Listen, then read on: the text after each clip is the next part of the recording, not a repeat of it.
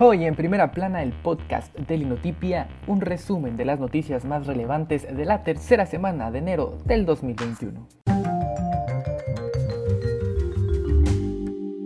En la regional colectivos se encuentran fosas clandestinas y las autoridades se quieren quedar con el crédito. Encontrar una fosa clandestina en una vivienda en la colonia magistral de playas de Rosarito. El colectivo Una Nación Buscándote entró a la vivienda en búsqueda de un joven desaparecido y terminaron encontrando un cadáver en el patio trasero. También, el 5 de enero en la colonia Maclovio Rojas de Tijuana, localizaron dos cadáveres en un picadero. Ante los hallazgos, la Fiscalía General del Estado se colgó la medallita por el trabajo realizado supuestamente en conjunto con los colectivos. Sin embargo, fue hasta 15 días después que Irán Sánchez Zamora, el fiscal central de la Fiscalía, se dignó a aparecer en el predio. En la fosa clandestina de Maclovio Rojas ya se encontraron 13 cadáveres. Nosotros tenemos otros datos, dice el gobierno de Baja California.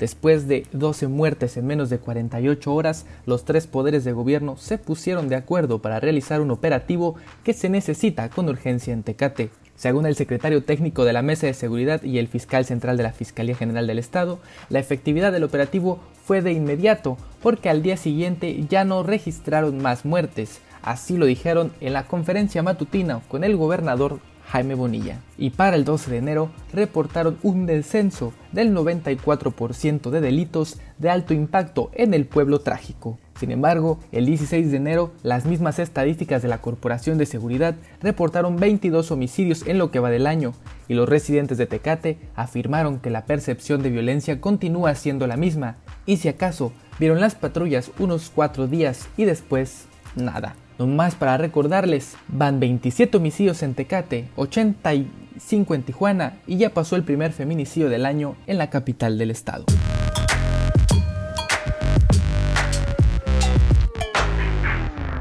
Bad Boys for Life, la Fiscalía General del Estado emitió un citatorio para el alcalde de Tijuana, Arturo González Cruz, junto al secretario de Desarrollo Económico de la ciudad, Arturo Pérez Bert, el exdirector de Seguridad Pública, Tránsito, Jorge Ayón Monsalve y el exdirector de inteligencia de la Secretaría de Seguridad Pública Municipal, Geviel Bolaños Guzmán, por su probable participación en el homicidio del facebookero Mariano Rafael Soto Cortés, que compartía temas de seguridad ciudadana, quien además había sido condenado desde 2019 a cinco años de prisión en semilibertad por el delito de extorsión con alevosía en contra del entonces empresario Arturo Pérez Ver.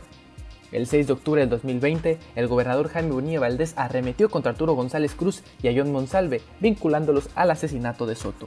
La Fiscalía del Estado no quiso revelar muchos detalles del caso, pero entre que si son peras o son manzanas, el 4 de marzo del 2021 se celebrará la audiencia de imputación en contra de los Bad Boys a través de Zoom.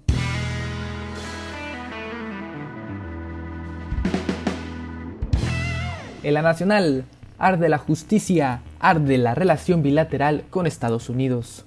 Todo se fue al carajo. El 15 de enero de este año, Andrés Manuel López Obrador acusó a todos los involucrados en el caso del general Salvador Cienfuegos de haber fabricado las pruebas y publicó la evidencia que la DEA reunió.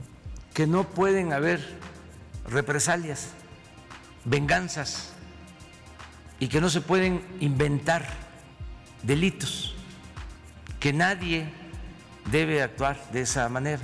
Trátese de quien se trate. El exdirector de operaciones de la DEA, Mike Vigil, aseguró a Milenio que son falsas las acusaciones de Andrés Manuel. Además, el Departamento de Justicia de Estados Unidos acusó a México de no haber respetado el Tratado de Asistencia Legal Mutua al publicar el expediente. No es posible que se lleve a cabo una investigación con tanta irresponsabilidad, sin sustento y que nos quedemos callados. Imagínense. Sumado a la tensión entre ambos gobiernos por el caso Cienfuegos, se dio a conocer una carta firmada por tres ahora exfuncionarios del gabinete de Trump, donde reclaman que la administración de López Obrador está bloqueando proyectos privados del sector energético, incumpliendo con el Tratado de Libre Comercio firmado entre México, Estados Unidos y Canadá. Mientras la atención se dirigía al clásico México contra Estados Unidos, las autoridades mexicanas acusaron formalmente al activista Kenny Hernández. Desde junio del año pasado ha tenido tres órdenes de aprehensión, dos por robo con violencia y la tercera, que recibió horas antes de ser liberada, por ataque a las vías generales de comunicación. Así la justicia mexicana, mientras los delincuentes con pruebas los liberan, las activistas son puestas bajo la lupa manchada del autoritarismo.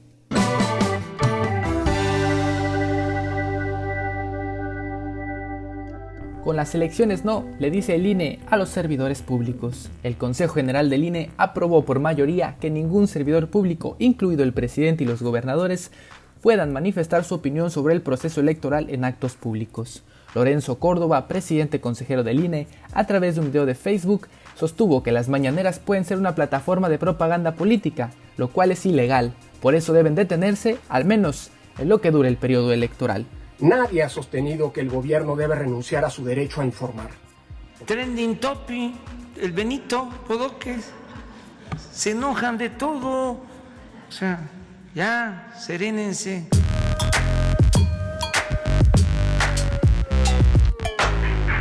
Vacunación de cuarta. Andrés Manuel López Obrador aceptó que se redujeran las vacunas encargadas a Pfizer después de que la Organización de las Naciones Unidas pidió a la empresa que disminuya las entregas de vacunas contra COVID-19, ya acordadas con algunos países, para poder distribuirlas a los más pobres. Además, el fogoso López Gatel explicó que se aplazará la vacunación de la segunda dosis por esta razón y porque, según él, la farmacéutica detendrá la fabricación para realizar una adaptación tecnológica que hará que la planta vaya a cuatro veces más su capacidad actual. Por esto, el plan de vacunación se está reanalizando. Ya estamos eh, en tratos para que empiece a llegar una vacuna denominada Cancino de China y una vacuna de un laboratorio ruso, que nos bajen y luego nos repongan lo que nos corresponde. De todas formas, no cambia nuestro plan. Y entre las bajadas, renuncia Miriam Esther Veras Godoy a la Dirección General del Centro Nacional para la Salud de la Infancia y la Adolescencia y de paso a la recepción de las vacunas contra el COVID-19, supuestamente por razones personales. De igual forma, se anunció que llegamos al millón 690 casos en el país y a las 140.000 muertes confirmadas por COVID. Tal parece que el panorama para México es menos vacunas, menos tripulantes de la 4T y más COVID.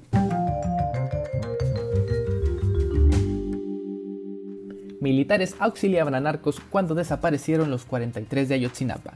Según un testigo protegido de la Fiscalía General de la República, identificado como Juan y quien presuntamente es líder del cártel Guerreros Unidos, los 43 normalistas fueron detenidos junto con 30 personas más, quienes eran parte del grupo de Onemesio Marquina Chapa y de Isaac Narvarte Celis, que conformaban un cártel que debía dinero a los Guerreros Unidos y por lo cual los estaban buscando en conjunto con los militares.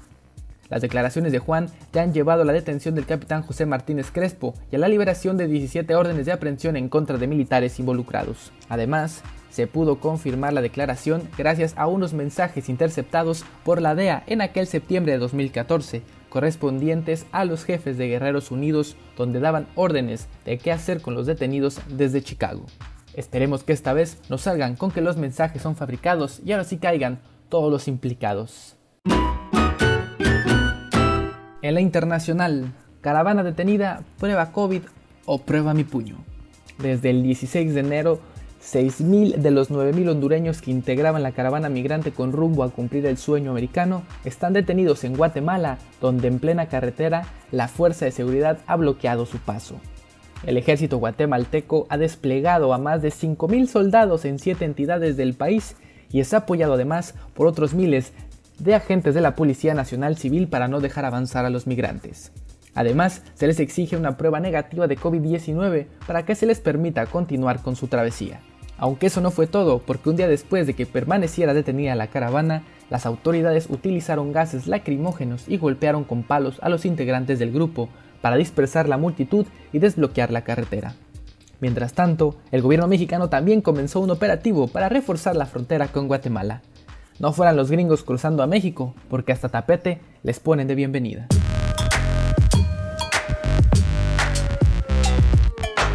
Biden entra, Trump sale y por atrás. Joe Biden es oficialmente el presidente número 46 de los Estados Unidos y Kamala Harris la primera mujer vicepresidenta de este país.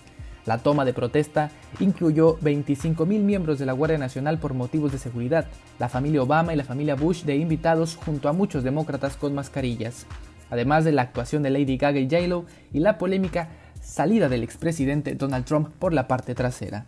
Lo que siguió después fue una fiesta de celebración con Katy Perry cantando Fireworks entre otras celebridades, que le dieron la energía suficiente al amigo Joe para firmar 17 decretos en su primer día de trabajo. Entre ellos, destaca el uso obligatorio del cubrebocas, volver al Acuerdo de París y a la OMS, suspender la construcción del muro fronterizo con México, adiós a la imposición de viajes a musulmanes y hola a fortalecer el programa DACA. Mientras Biden comienza con fuerza su mandato, Trump ya puede comenzar a escribir su siguiente libro, Cómo hacerse presidente.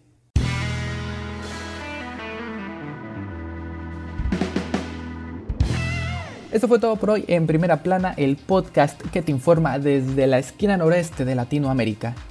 Recuerda seguir en Linotipia a través de las redes sociales y visitar nuestro portal linotipia.com.mx. Mi nombre es Alejandro Villa. Nos vemos la siguiente semana si es que no viene por nosotros Matute y nos mete a un tambo como Benito Bodoque.